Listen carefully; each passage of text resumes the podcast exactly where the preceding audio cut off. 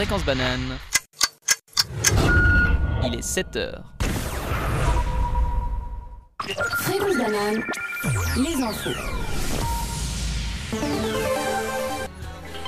Covid. Un épidémiologiste de l'Université de Genève fait un lien entre la propagation du Covid-19 et la qualité de l'air, notamment sa concentration en particules fines. La pollution aux particules d'air a-t-elle favorisé un rebond des infections, voire même une hausse des hospitalisations dues au Covid-19? C'est l'hypothèse partagée par Antoine Flahault, professeur de, santé publique et directeur de l'Institut de santé globale de l'Université de Genève dans le journal Le Monde. Le scientifique avance que les particules fines pourraient être vectrices du virus dans l'air et la pollution pourrait fragiliser certains organismes plus vulnérables à une contamination au Covid-19. Vaux. Le canton va tester la distribution de protection hygiénique à l'école. Après de longs débats, le, Grand Conseil a pris la décision de mener un test dans certains lieux de formation. Il y aura donc des, distribu des distributeurs de protection hygiénique dans les écoles et les bâtiments de l'État. Sans surprise, la gauche a largement soutenu la proposition, tandis que les députés de droite n'en voyaient pas l'utilité et avançaient qu'une telle installation n'était pas nécessaire. Une explosion de sécurité a été effectuée hier à, à Rarogne à la suite de chutes de pierres fin janvier. De fortes précipitations, mais également la neige, avaient provoqué des éboulements dans la localité valaisanne. Quelques 80, habitants, quelques 80 habitations ont dû être évacuées, soit environ 50, 500 personnes. Les habitants ont cependant rapidement pu regagner leur maison une fois l'intervention terminée. Toutefois, à, peu près 45 personnes vivant au pied de la montagne devront patienter et des analyses sont toujours en cours.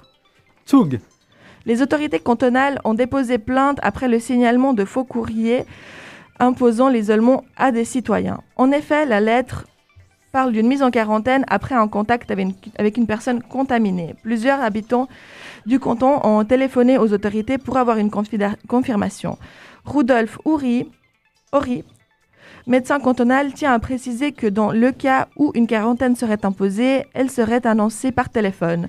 Pour le moment, nous ne savons pas combien de lettres ont été envoyées. Alcool. Le masque étant toujours un accessoire nécessaire, certains en profitent pour ne pas se faire démasquer. Et c'est notamment le cas des mineurs. Les achats tests d'alcool ont explosé en 2020 dans le canton de Berne et Bâle. Les jeunes réussiraient à acheter de l'alcool deux fois plus facilement qu'en 2019. Tout cela grâce à la crise sanitaire. Addiction Suisse a mis en évidence le fait qu'elle arrivait à se procurer des boissons alcoolisées sans en avoir l'âge dans plus de 20% des cas. D'après la Croix-Bleue et la même, et, euh, ainsi que, pardon, désolé, difficile, Addiction Suisse, une augmentation de pourcentage de vente d'alcool aux mineurs est toujours à prévoir. Fréquence banane, la météo. Après quelques éclaircies résiduelles le matin, le ciel sera plutôt nuageux et quelques gouttes sont possibles dans le Jura et les Préalpes. La, pluie arrivera en cours d'après-midi et la limite des chutes de neige est à 1800 mètres en début et s'abaissera vers 1000 mètres en fin de soirée. La température minimale sera de 4 degrés et la température maximale sera de 13 degrés. Aujourd'hui, le soleil s'est levé à 6h50, enfin va se lever en fait, non, c'est levé, c'est levé, c'est juste, à 6h56 et se couchera à 18h34. La, la journée durera donc 11h et 38 minutes, ce qui est 4 minutes de plus qu'hier. toute la semaine, 7h, 8h. Bonjour, bonjour tout le monde. Euh, comment allez-vous? Hello. Alors aujourd'hui, on est toujours. Ouh, la chaise elle grince. On est, on est avec Chris. Salut. Et avec Anna. Salut. Et vous, vous êtes avec le voisinage pour votre bimensuel Café Kawa. Euh, là, la reprise, elle est un petit peu difficile, comme vous avez pu le constater tout à l'heure. Mais écoutez, on le fait au mieux. Hein. En plus, c'est le mois FM, donc profitez de nous écouter euh, bah, partout. Absolument partout. N'hésitez pas. Hein. Donc pour Lausanne, c'est 90.4 et pour Genève, c'est 101.7. Vous pouvez également nous écrire pour euh, nous dire à quel point vous nous aimez au 079 921 47 00. Nous suivre sur Facebook, Insta, euh, Snap et Twitter et nous écouter sur toutes les plateformes de streaming telles que Spotify si jamais on vous manque. voilà. ouais, alors je sais pas comment vous allez ce matin, mais moi j'ai un petit peu euh, ragé. Ragé Pourquoi? T'as failli retourner le métro, tu veux dire? Qu'est-ce qui s'est passé? Ouais, ah non, le- le ouais, trop tôt. trop matinal, je tôt. Ouais, ouais, non, aujourd'hui c'était euh, Là, assez elle commence à faire un burn-out. Oh non Le pire, c'est qu'en regardant hier euh, alors, la météo, j'ai réalisé qu'en fait, à aucun moment de la de l'année, le soleil ne se lève aussi tôt que nous pour commencer le café kawa. Et ça m'a vraiment foutu le seum, quoi. Et c'est vrai, c'est vraiment vrai. Mais bon, essayons quand même de passer une bonne journée, même si c'est assez tôt, en écoutant euh, comme première musique Dalida. Et ce sera Monday, Tuesday, Laissez-moi danser. Wouh C'était Caballero, Jean Jass et Al Capote. Flash. Que se passe-t-il en ce moment au Sénégal? Alors, depuis environ une semaine, la réputation de stabilité du Sénégal est brouillée par des troubles considérés comme les plus graves depuis des années. Un collectif de contestation a appelé les Sénégalaises et Sénégalais à manifester dans les rues. L'origine des contestations, au départ, c'est l'arrestation de Ousmane Soko, le principal opposant au pouvoir. Alors mercredi 3 mars, Ousmane Soko se rendait au tribunal pour répondre à des accusations de viol déposées par une employée d'un salon de beauté quand il a été arrêté pour trouble à l'ordre public. Il continue depuis à appeler à la mobilisation. Et depuis, au moins 5 personnes ont été tuées par les forces de l'ordre au cours des affrontements opposant surtout des jeunes et les forces de police. Les rues sont également saccagées, témoignant de la transformation d'une affaire initialement de viol en véritable affaire politique. Toutes les écoles du territoire sénégalais ont été suspendues depuis lundi passé et pour une durée d'une semaine afin de protéger les élèves et le corps enseignant et administratif des violences des manifestations selon les ministères de l'Éducation nationale et de l'Emploi. Ceux-ci demandent aux parents de surveiller leurs enfants et de les empêcher de se joindre à la rue. Donc ces affrontements s'ajoutent à un contexte déjà compliqué pour les Sénégalais qui vivent une dégradation nette de leurs conditions de vie due à la crise du Covid alors que le pays est déjà passablement pauvre. Au Sénégal, ces derniers jours, les jeunes portent de réelles revendications politiques dans la rue, réclamant des solutions au chômage, à la crise sanitaire et, globalement, des conditions de vie décentes. Et maintenant, merci beaucoup Anna pour... euh, Désolée, j'étais un petit peu loin de mon micro. Pour euh, ce journal, et maintenant écoutons Girl in Red, I Wanna Be Your Girlfriend, suivi de euh, Hitsal, de Thérapie Taxi et Roméo Ellis. Fréquence banane, la revue de presse. Hier, la Suisse a annoncé avoir acheté 3 millions de doses supplémentaires du vaccin anti-Covid-19 de Pfizer BioNTech. Alain Berset a annoncé sur Twitter mercredi que 1 million sera déjà à disposition des cantons en avril, mai et juin. Il a également ajouté que cela permet à la Suisse de renforcer sa campagne de vaccination. Ces doses supplémentaires seront livrées dès avril de manière échelonnée, précise l'Office fédéral de la santé publique. Suisse Info a relevé tous les contrats que la Suisse a conclus avec les entreprises pharmaceutiques. Il y a notamment un contrat avec Moderna, Pfizer BioNTech, AstraZeneca, CureVac et Novavax, soit un total de- en- d'environ 35 millions- 35,8 millions de doses. La vaccination étant de plus en plus populaire, certains obtiennent des passes droits des passes droits pour se faire vacciner. D'après le journal Le Temps, il n'est pas rare que des personnes se fassent vacciner par un médecin complaisant sans avoir encore de rendez-vous officiel, une manière de doubler ceux qui attendent sagement leur tour. À travers un témoignage, le quotidien dénonce les inégalités de traitement pas très bien expliquées. Un manque de doses et d'organisation pourrait, en être, la raison, une des raisons. Malgré le retard dans les livraisons des doses que soule- soulevées par le 24 heures, Nora Kronig, responsable du volet international de l'OFSP, indique pour le Nouvelliste que le volume des vaccins pourrait être 3 voire 4 fois plus important d'ici très peu. De quoi rassurer celles et ceux qui souhaitent se faire vacciner. Et maintenant, on écoute Dilemme de Luz and the Yakuza. Alors, j'aimerais revenir sur un des trois objets de votation de manière plus détaillée. Et j'ai choisi l'initiative de l'UDC, oui à l'interdiction de se dissimuler le visage, aussi appelée initiative anti-burqa. Alors, premièrement, pour celles et ceux qui n'auraient pas encore lu les résultats, l'initiative a été acceptée à 51,2% des voix. Ça vaut donc la peine de connaître un peu mieux ce qu'elle nous réserve et les enjeux qu'elle soulève. Alors revenons déjà sur le contenu de cette initiative. L'UDC propose l'interdiction de dissimuler son visage dans l'espace public, excepté durant carnaval, pour des raisons de sécurité, donc par exemple un casque de moto, et pour des raisons de santé, donc les masques en ce moment. Euh, au final, elle s'adresse à deux types d'individus, les potentiels hooligans, agitateurs ou délinquants qui se masqueraient le, visage, les femmes musulmanes portant le niqab ou la burqa. Déjà, on peut se demander pourquoi cette initiative concerne ces deux profils d'individus ensemble. Il faut également savoir qu'il est déjà légalement possible de demander à quelqu'un de montrer son visage si nécessaire. Ensuite, l'initiative mentionne également des exigences minimales de la vie en société, en sachant qu'une- trentaine de femmes seulement portent la burqa en Suisse et que la plupart sont suissesses ou touristes. On peut euh, conclure qu'il n'en va donc pas d'intégrer ces femmes. Et finalement, l'UDC présente cette initiative, comme œuvrant pour la liberté et l'égalité des sexes. C'est notamment autour de cet argument qu'ont lieu de nombreux débats, et notamment entre femmes se revendiquant fréquemment féministes. Mais un collectif a pris le temps de communiquer pour le camp du non, c'est les Foulards Violets, groupe féministe composé de femmes, en partie musulmanes, certaines portant le voile, d'autres non, et d'autres encore non musulmanes. Les Foulards Violets ont développé un argumentaire qualifiant l'initiative de premièrement sexiste, car elle légifère sur l'habillement des femmes au final, et censure et assujettit les principales concernées, et elle la qualifie aussi de raciste, car elle est le fruit d'une vision assez blanche et occidentale de la femme émancipée. Elle stigmatise les femmes musulmanes en créant un énorme débat autour de leurs droits et libertés alors qu'elles vivent déjà du racisme au quotidien, comme de la fétichisation ou de la difficulté à l'emploi.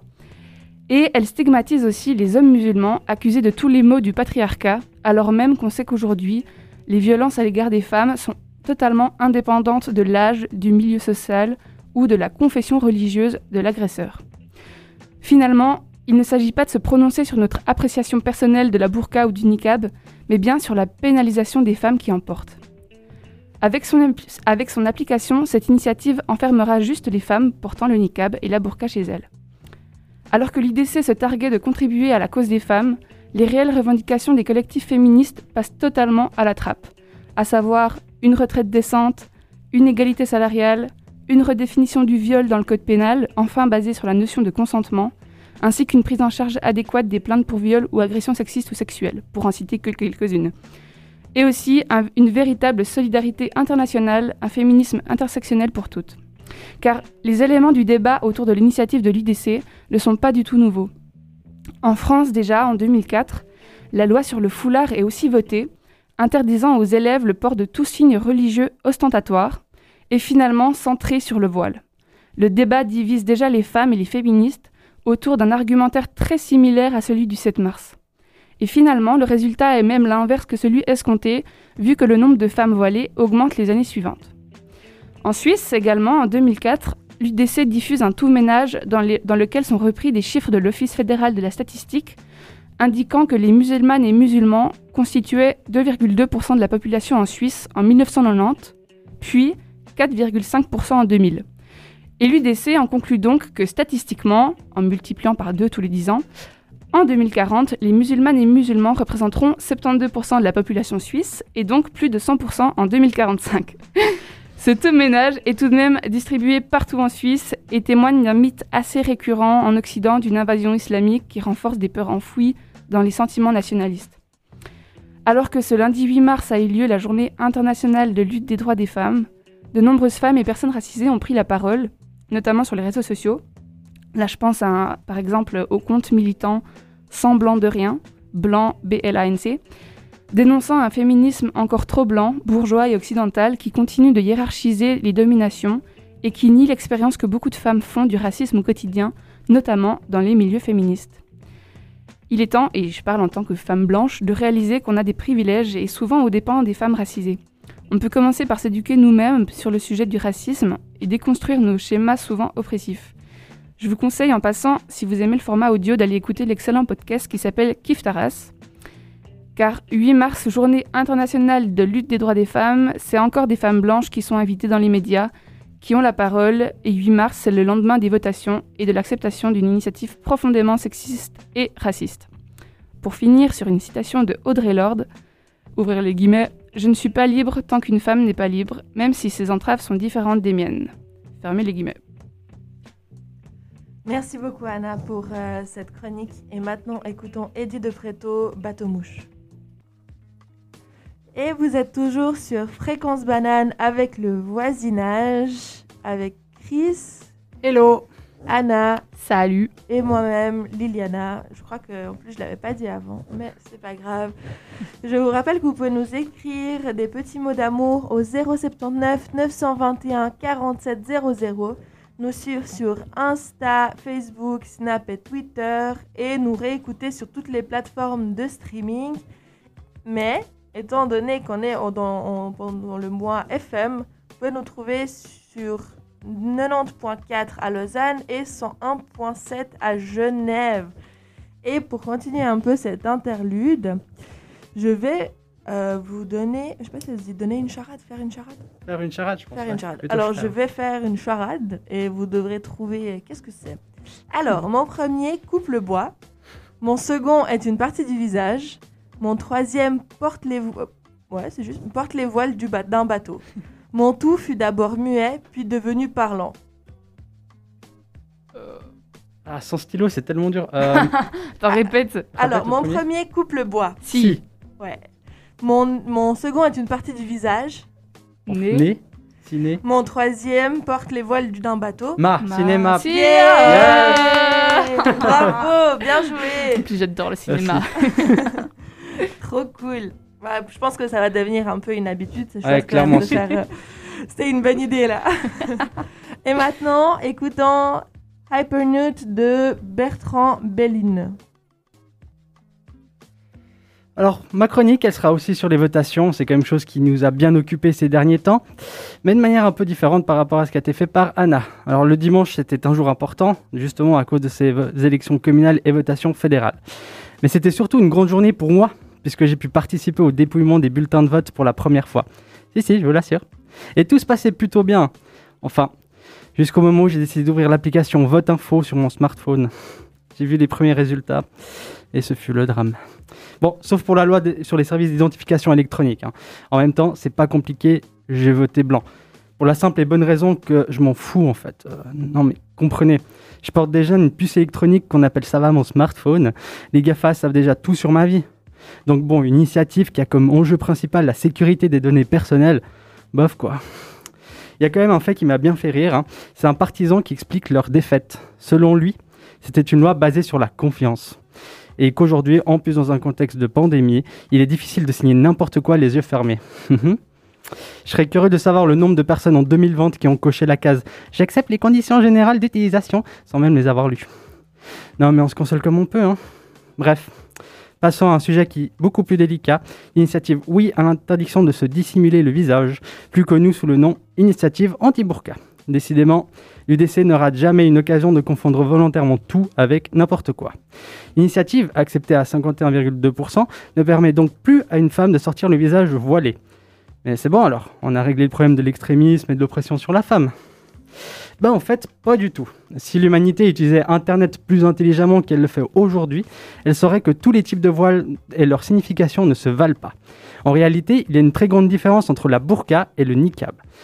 Alors, résumé très grossièrement, la burqa est née en 1990 avec l'arrivée au pouvoir des talibans afghans. La raison évoquée pour motiver cette obligation est alors très différente du Coran. Il ne s'agit plus de voiler la femme pour sa protection, mais bien pour éviter la tentation des hommes envers une femme. C'est d'ailleurs la raison qui fait que la burqa, je répète, burqa, est aujourd'hui un symbole de l'oppression sur la femme. De son côté, le niqab joue un rôle totalement différent, celui d'un certain conserva- conservationnisme, si on veut bien. Selon un article du Temps qui a interviewé une des rares femmes suisses portant le niqab, sa lecture du Coran l'a amené à penser, et je cite, Dieu nous a donné la possibilité de nous couvrir volontairement. Pour moi, c'est juste et cela doit rester un choix personnel. Cette personne cherchait une religion. C'est l'islam qui lui a le plus parlé. Elle s'est très bien documentée pendant plusieurs années avant de se voiler. Et là, on se retrouve devant une des questions les plus épineuses du XXIe siècle. Vous avez pas un peu ras le cul de ces polémiques de merde, remplies d'amalgames en tout genre, avec ces affiches du décès montrant une personne voilée avec des yeux menaçants? Non mais vous avez vu ces affiches? On dirait qu'elle porte l'équivalent en explosif du port de Beyrouth sous son niqab. Et le pire dans tout ça, bah c'est que ça marche. hein. On se retrouve avec des figures emblématiques de la gauche militante militant contre le port du niqab au nom de la libération de la femme. Génial. Tu supprimes une soi-disant oppression en mettant en place une obligation concrète encore plus importante. Non mais paye ta logique quoi. Elles font quoi maintenant les trentaines de femmes suisses qui portaient le niqab volontairement? Ah bah tiens, là la Suisse les oblige à se dévoiler maintenant. Moi qui croyais qu'on se battait contre l'oppression de la femme, je comprends plus rien. On ne libère pas de force. D'ailleurs cette phrase est antinomique. Libérer de force. On est d'accord, ça ne veut rien dire. Et puis même, je me suis jamais posé la question du voile avant l'initiative de ce week-end. Pour la simple et bonne raison que je m'en tape. J'ai pas devant moi une femme voilée, mais simplement une personne qui fait ce qu'elle veut de sa vie. Pour moi, c'est simple. On se pose simplement les mauvaises questions en y apportant de mauvaises réponses. Mais voilà, on a une politique qui fait ce qu'elle sait faire de mieux, faire de la politique avec ce qui ne l'est pas. D'ailleurs, j'ai même la preuve que la politique fait n'importe quoi. hein. Walter Waumann, conseiller national UDC, conclut ses votations avec les mots suivants. Je suis ravi du résultat car cela montre que la population suisse arrive à se prononcer clairement sur des objets difficiles et que c'est un bon indicateur pour l'avenir. Le gars, il a le culot de nous sortir ça alors qu'il n'y a eu que 50,8% de la population suisse qui a voté. Et le gars, il parle comme s'il avait remporté les votations avec 90% de oui. C'était à 51,2, alors reste s'il te plaît. Et la cerise sur le gâteau, maintenant ils se battent pour savoir qui va définir la loi au sens strict. Les cantons veulent que ce soit Berne qui écrit les lois, mais Berne ne veut pas. Selon Jacques Dubay, professeur de droit constitutionnel à l'Uni de Fribourg, il précise que la loi suisse se base sur la gestion du domaine pu- si si la loi se base sur la gestion de la domaine public, la compétence revient au canton. Alors que si on se concentre sur le comportement, c'est à Berne de prendre des décisions. Bon les gars, qu'est-ce qu'on fait Euh, Moi je propose, on relance une petite votation fédérale de quelques mois. Euh, comme ça, on va pouvoir continuer à s'abrutir à force de se taper la tête sur des sujets de seconde importance. Ah non, mais je suis fatigué, je suis fatigué. Chaque votation est une déception. Les entreprises responsables, le financement de la guerre, les avions de combat. Je, voulais encore parler de la libre circulation avec l'Indonésie, mais bon. Continuons à porter des t-shirts, des, chaussures, des parapluies à 4 francs faits par des enfants. Continuons à nous, continuons à nous miner la santé à coups d'huile de palme. Et puis l'environnement, bon, on s'en fout, hein, c'est bon. hein. Grâce à Elon Musk, on, ira- on ira vivre sur Mars. Mais attention, il est hors de question que le port de la niqab y soit autorisé. Ah, ça, non Allez, rendez-vous aux prochaines élections pour de nouveaux débats cruciaux. Merci beaucoup Chris pour cette magnifique chronique. Et maintenant, écoutons Flash de Bunny Banane suivi de Monsters de All the Time Low. Et voilà, c'est déjà fini pour aujourd'hui. Et vous étiez donc avec le voisinage pour le Café Kawa avec Chris et Anna. Je vous rappelle aussi que c'est ce- c'est le mois FM, donc vous pouvez nous retrouver sur euh, 90.4 pour Lausanne et 101.7 euh, pour Genève, n'hésitez pas parce que franchement, il y, a des, euh, il y a des débats sympas, il y a des interviews, il y a des belles émissions. Donc, euh, regardez un petit coup, euh, jetez un petit coup d'œil sur le site, ça en vaut vraiment, vraiment la peine. Et puis nous, eh bien, on vous dit à la semaine prochaine pour un Micropolis qui sera donc jeudi prochain entre, 6, enfin, entre 18h et 19h. Allez, ciao, ciao, bonne journée Bonne journée Bonne journée Fréquence banane. Il est 8 heures. Fréquence banane, les infos. Covid. Un épidémiologiste de l'Université de Genève fait un lien entre la propagation du Covid-19 et la qualité de l'air, notamment sa concentration en particules fines. La pollution, euh, la pollution en particules fines a-t-elle favorisé un rebond des infections, voire même une hausse des hospitalisations dues au Covid-19 C'est l'hypothèse partagée par Antoine Flaholt, professeur de santé publique et directeur de l'Institut de santé globale de l'Université de Genève dans le journal Le Monde. Le scientifique avance que les particules fines pourraient être vectrices du virus dans l'air et la pollution pourrait fragiliser certains organismes plus vulnérables à la contamination au Covid-19. Vaux. Le canton va tester la, distribu- la distribution de protection hygiénique à l'école. Après de longs débats, le, conseil na- le Grand Conseil a pris la décision de mener un test dans certains lieux de formation. Il y aura donc des distributeurs de protection hygiénique dans les écoles et les bâtiments de l'État. Sans surprise, la gauche a largement soutenu la proposition, tandis que le député de droite n'en voyait pas l'utilité en avançant qu'une telle installation n'était pas nécessaire. Valais. Une explosion de sécurité a été effectuée mercredi à Rarogne à la suite de chutes de pierres fin, janvier. De fortes précipitations, mais également la neige, avaient, pro- avaient provoqué des éboulements, dans la localité valaisanne. Quelques 80 habitations ont dû être évacuées, soit environ 50 500 personnes. Les habitants ont cependant rapidement pu regagner leur maison une fois l'intervention terminée. Toutefois, à peu près 45 personnes vivant au pied de la montagne devront patienter. Des analyses sont toujours en cours et il faudra attendre pour avoir plus de détails sur les opérations à venir. Toug Les autorités cantonales ont déposé plainte après le signalement de faux courriers imposant l'isol- l'isolement à des citoyens. En effet, la lettre parle d'une mise en quarantaine après, le contact, euh, après un contact avec une personne contaminée. Plusieurs habitants du canton ont téléphoné aux autorités pour, aux autorités pour avoir une confirmation. Rudolf Horry, médecin cantonal, tient à préciser que dans le cas où une quarantaine serait imposée, elle serait annoncée par téléphone. Pour le moment, nous ne savons toujours pas combien de lettres de ce genre ont été envoyées, mais le canton a entrepris une action en justice. Alcool. Le masque étant toujours un accessoire nécessaire, certains en profitent pour ne pas se faire démasquer. Et c'est notamment le cas des mineurs. Les achats de tests d'alcool ont explosé en 2020 dans les cantons de Berne et Bâle. Les jeunes réussissent à acheter de l'alcool deux fois plus facilement qu'en 2019. Tout cela grâce à la crise sanitaire. Addiction Suisse a mis en évidence le fait qu'elles arrivaient à se procurer des boissons alcoolisées sans en avoir l'âge dans plus de 20% des cas. D'après la Croix-Bleue ainsi que Addiction Suisse, une augmentation de ce pourcentage de vente est toujours à prévoir. Fréquence banane, la météo. Après quelques éclaircies résiduelles le matin, le ciel sera plutôt nuageux et quelques gouttes sont possibles dans le Jura et les Préalpes. La pluie arrivera en cours d'après-midi. La limite des chutes de neige est de 1800 mètres au début et s'abaissera à 1000 mètres en fin de soirée. La température minimale sera de 4 degrés et la maximale sera de 13 degrés. Aujourd'hui, le soleil s'est levé à 6h56 et se coucha- couchera à 18h34. La journée durera 13h38, ce qui est 4 minutes de plus qu'hier.